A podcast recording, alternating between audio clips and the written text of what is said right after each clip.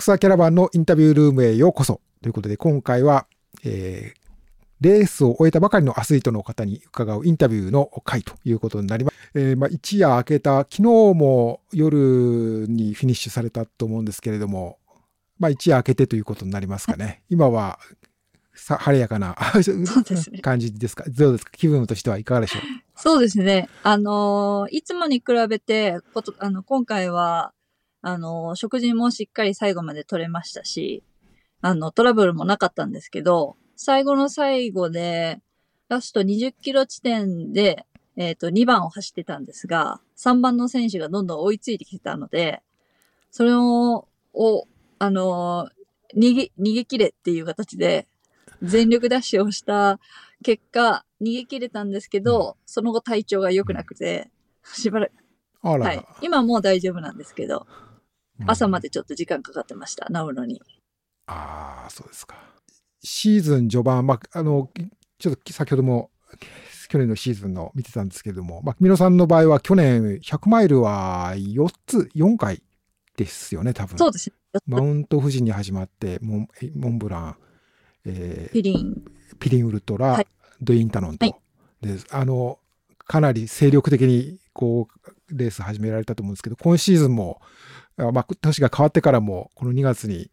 100マイルということですけれども、やっぱこの、ちょっとこう、シーズン、このシーズン、こういう2月って早い時期からこういう長いレースっていうのは、なかなか、あの、大変だったんじゃないかなという気もしますけれども、こう準備とかっていう面では、順調に昨日迎えられたっていう感じなんでしょうか？そうですね。そういう意味では全くトレーニングはできてなかったんですけど、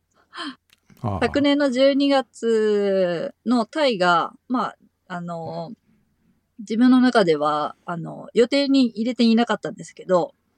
今年の UTMB に出るために、あの、ニュージーランドより、あの、確率が高いというか、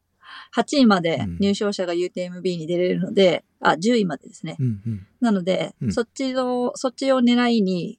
12月にちょっとこう、急遽入れて、で、そこで UTMB の権利をもらえたので、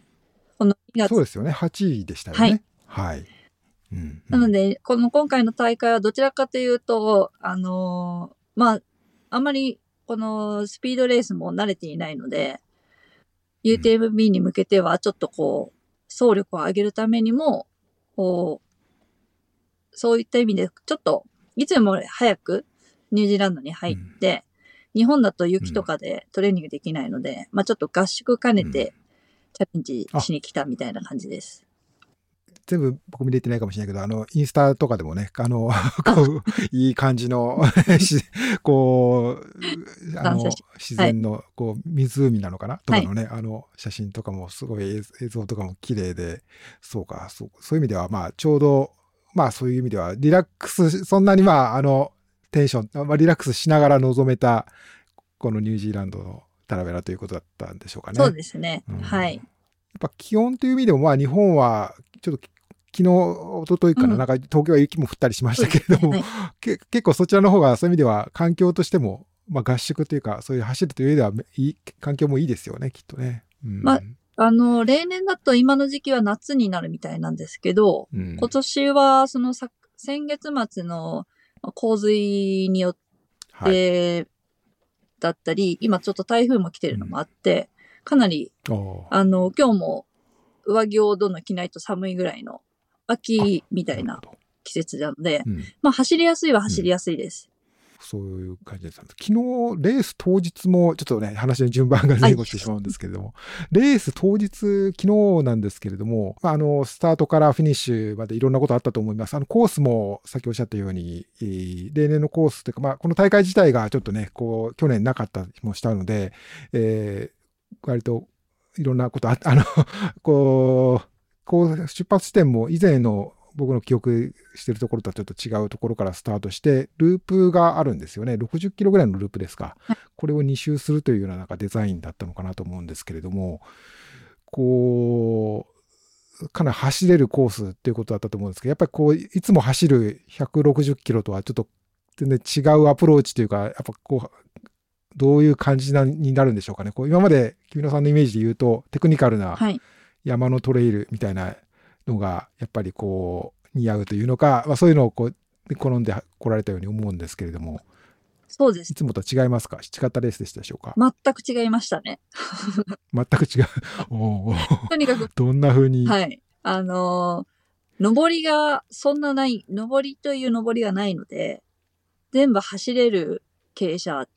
だし、うん、まあ、あの、トレイル上もそんな岩場があるとかそういうのもないので、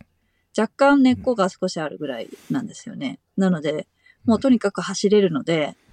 もうあの、走る、走れれば、なんかあの、前に行けるっていうよりは、どれだけ本当にスピード出して走れるかなので、今までの山岳レースとは全く違って、はい。かなり、あの、メンタルに来るというか。で、しかもあの、ロードランナー、あの、ウルトラの、あの強い選手も多かったので、あのとにかくあの、はい、エイドステーションの時間がみんな短いんですね。なので私普段長いので、そこも課題で短く行ったんですけど、基本的にみんな、あの、10、10、トータル15個ぐらいエイドがあったと思うんですけど、全部のトータルのエイドタイムは私は11分ぐらいだったんですけど、1位の選手は4分弱、はい、3分台だったし、はい。なんで私のエイドでちょっと休憩してたら、もう差を詰められる感じだったので、はい、かなり 焦りましたね。必要なものだけ受け取ったら、走りながらなんか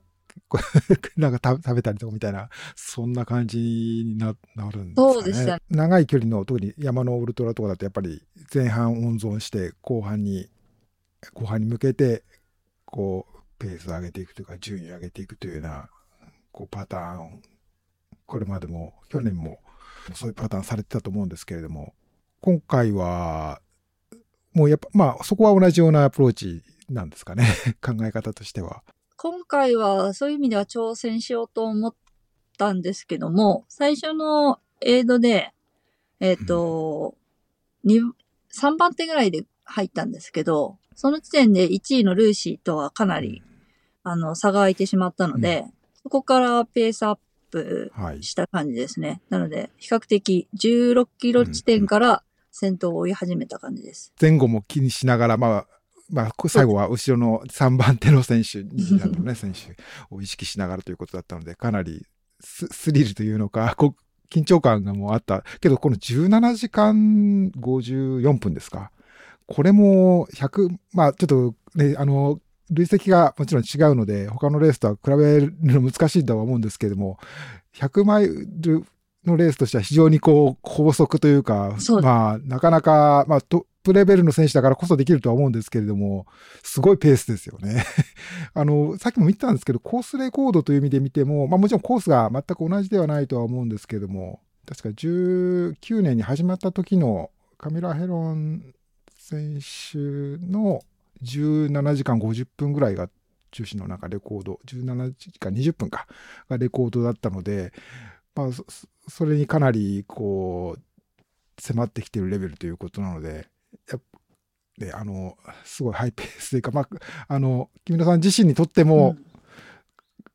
かなり手応えつかめたというか 高いレベルでのレースにできたんじゃないかっていうふうに思思いましたけれども、ご自身としては、例えばその、まあ、ルーシーもウエスタンステッツで去年トップ10に入ってましたですかね。うん、なんかはい。あの、スピードをもっとつけないと UTMB で勝てないなと思ったので、そういった意味では、すごく、うん、あの、19時間以内が目標だったんですけど、それよりも早くゴールできたので、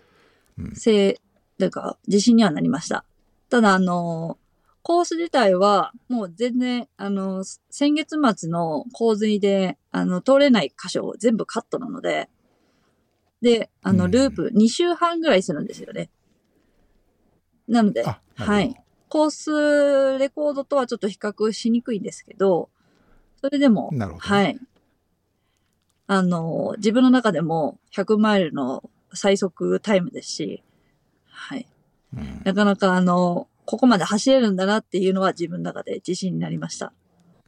タラウェラ、まあ、ニュージーランドのレースって、木村さんは初めてですかね？そうです。だったかなと思ったんですけれども、はい。はい、いかがでしょう？こう、まあ、気候もあるし、まあ、あの、僕も行ったことはないんですけれども、なんか温泉というか、こう、はい、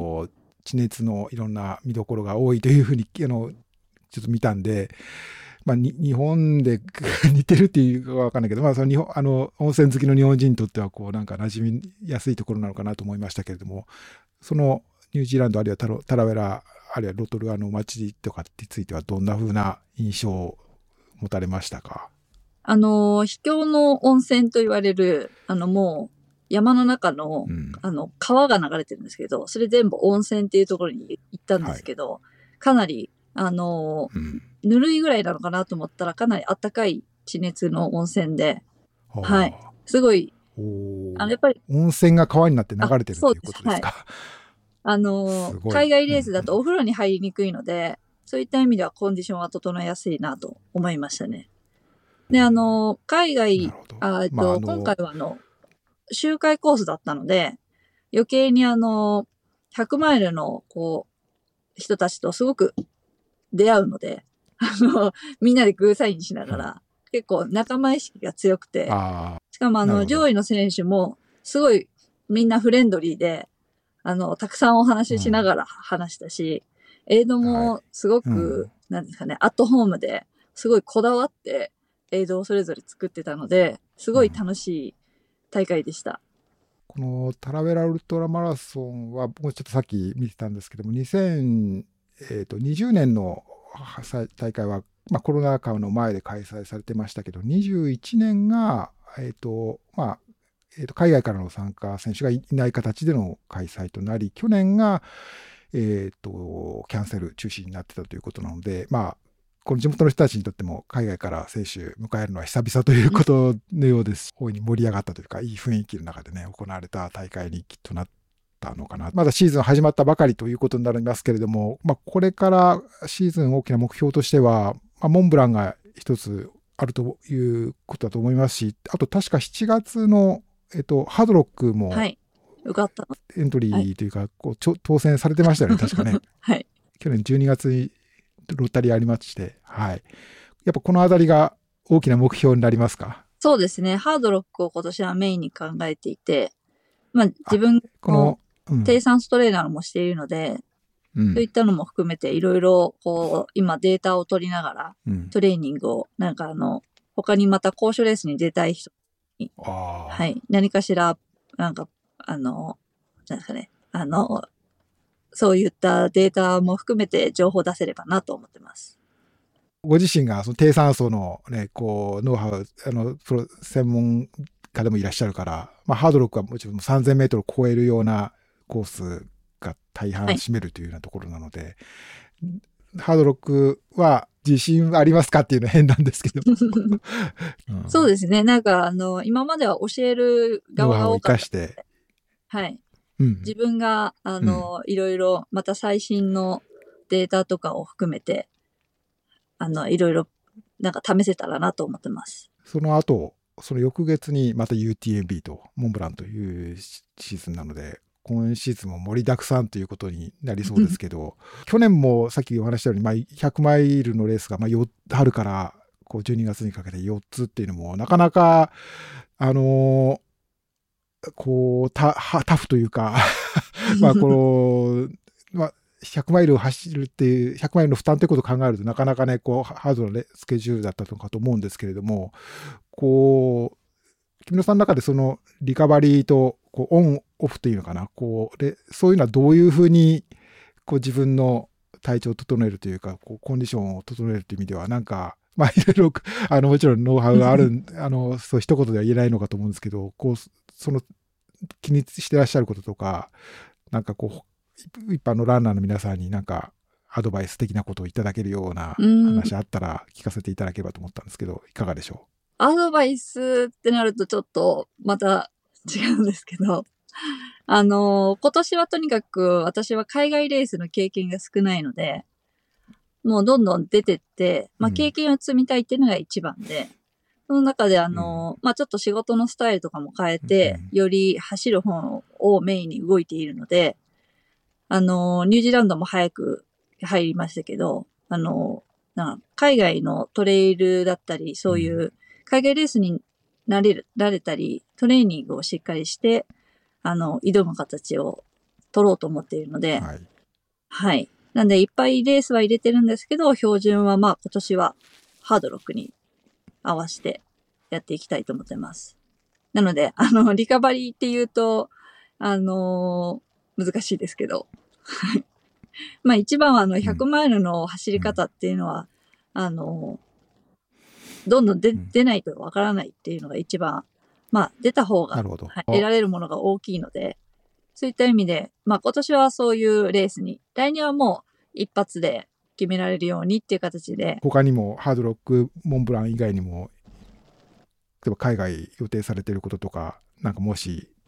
ああったらあるんですか？あ、えっと、いかがでしょう？はい。4月にクロアチアのイストラ、イスト、ん？イストリアバイ UTMB に行きます。100マイルに出ます。今年はもう海外レースが。そうですね。海外レースのみですね。わかりました。まあ、日本のファンの皆さんにとっては、ね、ちょっとこう目の前で走る姿がなかなか限られるのかと思いますけれども、えー、まあ、ライブ配信もあったり、あの、木村さん自身もいろいろと発信されていらっしゃるので、それをちょっとフォローして応援していきたいと思います。ありがとう。はい。えっ、ー、と、今日はまあ、あの、大会の最終日ですけれども、この後は、ちょっとこう、ニュージーランド、あ、まあけど、まあ、ニュージーランド滞在も、もう何日か、こう、リラックスして滞在楽しめそうな感じなんですか？そうですね。一回オークランドに戻って、ちょっとリラックスしてから帰ろうと思ってます。なるほど。ありがとうございます。はい。4月ですので、えー、また大きなレースが控えてますけれども、えー、皆さんと応援していきたいと思います。えー、今日は宮崎君野さんをお迎えして、えー、昨日行われた、えー、タラウェラウルトラマラソンのね、100マイル、タムマイラーのお話聞かせていただきました。宮崎さんありがとうございました。またよろしくお願いいたします。ありがとうございました。